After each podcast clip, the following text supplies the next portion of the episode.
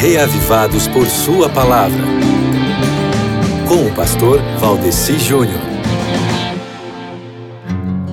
Teve um dia que eu fiquei três horas, entre aspas, preso numa oficina, na qual eu me vi obrigado a trocar os pneus do meu carro de forma inesperada e fazer e prestar-me de alguns outros serviços mais ali.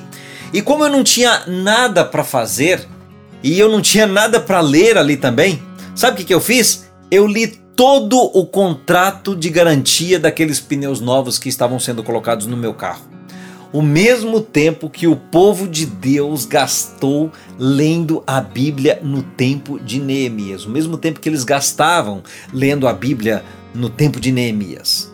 Fala a verdade para mim.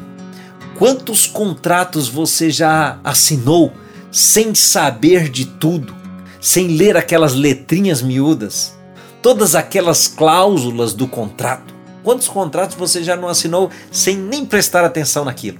Hum? E também por não ler, muitas vezes a gente desconhece as nossas obrigações e às vezes até os nossos privilégios, né? E por ignorância, por causa disso, a gente pode até chegar a passar por, por situações constrangedoras, sabia?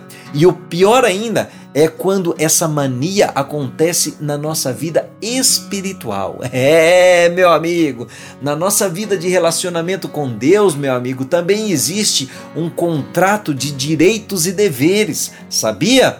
É claro. Ah, mas daí você pode falar, mas se é relacionamento, não tem contrato. Ah, é? E o casamento? Não é o mais profundo dos relacionamentos e amizades? E ele também não é um dos principais contratos que o ser humano assume? Pois é. Então, veja só, na leitura de hoje, que é Neemias capítulo 10, o contrato feito entre um povo que amava apaixonadamente ao Senhor e o Senhor dele, que os amava de forma tão incondicional, está explicitado é muito mais empolgante de se ler do que qualquer manual de garantia de pneus, viu? Eu garanto isso para você. Então, por favor, não deixe de ler hoje Neemias capítulo 10.